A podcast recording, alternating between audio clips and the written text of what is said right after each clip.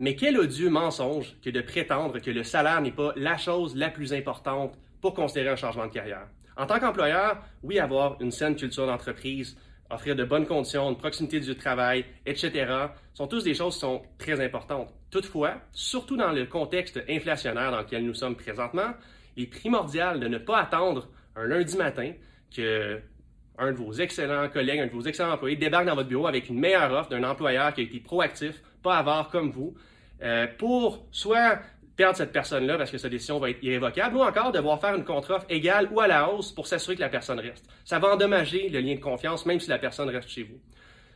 Par conséquent, j'ai développé un truc pour s'assurer que les gens, au fur et à mesure qu'ils restent chez vous, vont être rémunérés à la hauteur de l'expertise qu'ils développent. C'est très simple. À tous les trois à six mois, de façon ponctuelle, je m'assois avec mes collègues, avec mes employés, et je leur pose la question suivante. Quel salaire devrais-tu avoir maintenant? Qu'est-ce qui te rendrait heureux? Qu'est-ce que tu penses qui serait sain?